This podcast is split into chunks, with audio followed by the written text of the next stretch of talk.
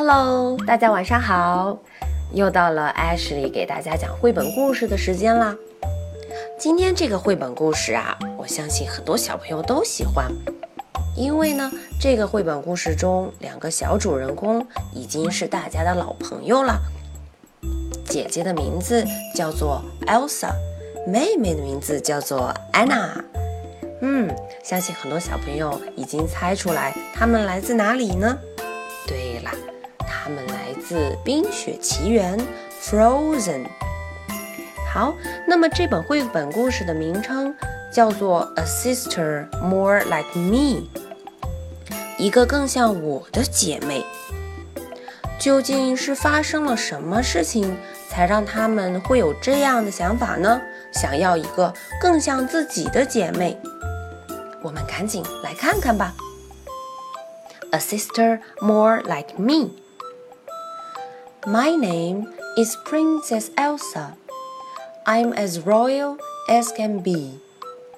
If the words look neat and purple, then they belong to me. I'm her little sister Anna.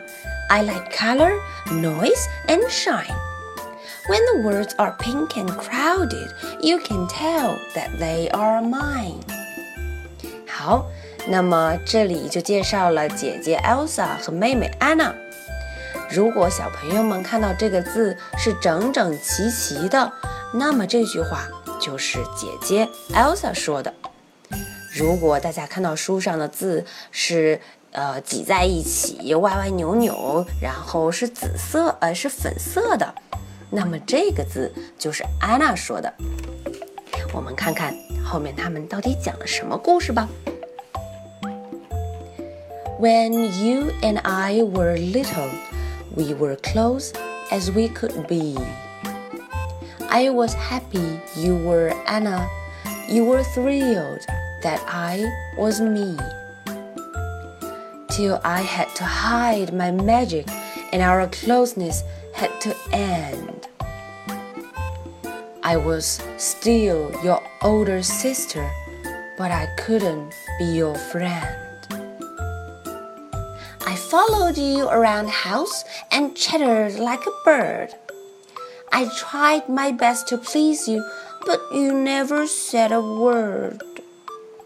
That's when I started dreaming about how my life would be if I ever had a chance to have a sister more like me. I considered it my job to do when needed to be done.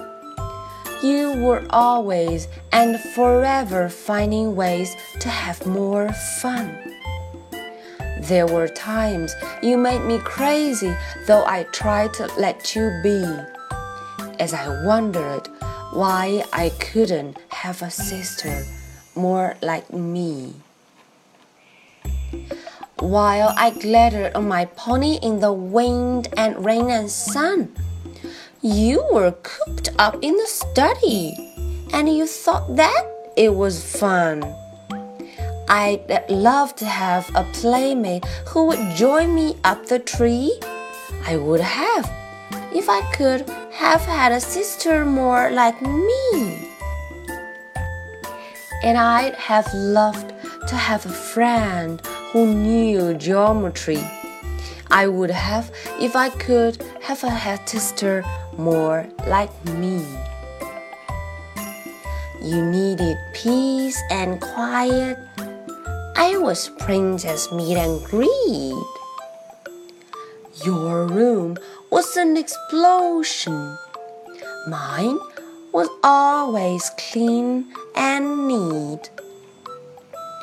You were elegant and proper, and you loved a fancy tea, while I preferred a bright and a breezy picnic by the sea.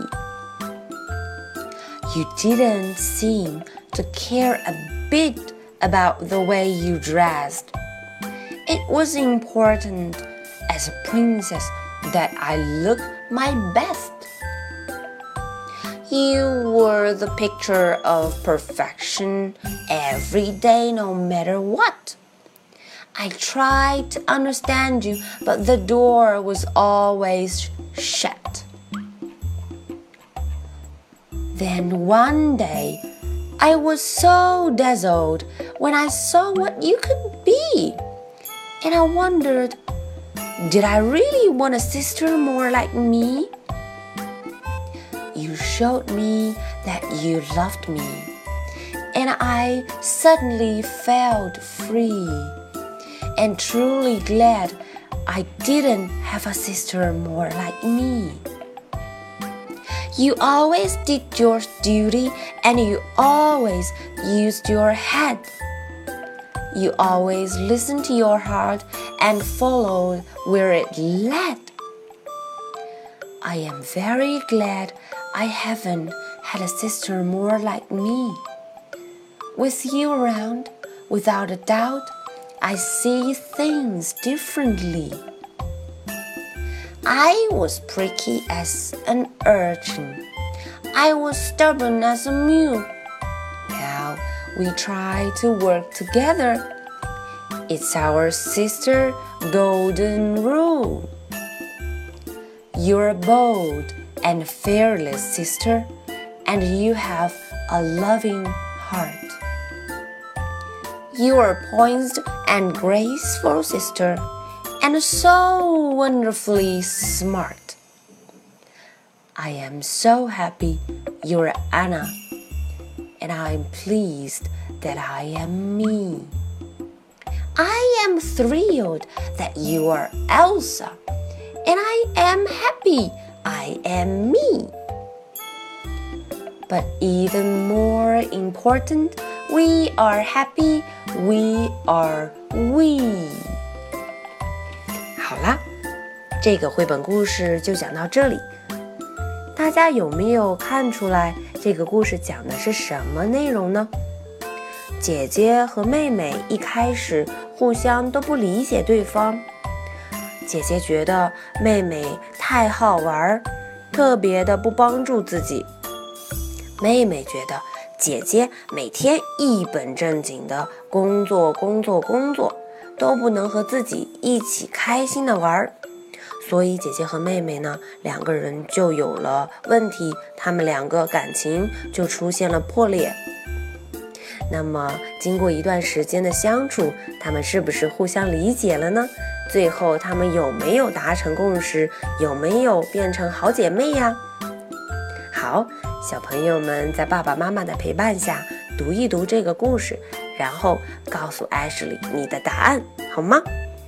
嗯，今天的绘本故事就到这里，大家晚安，Good night，bye。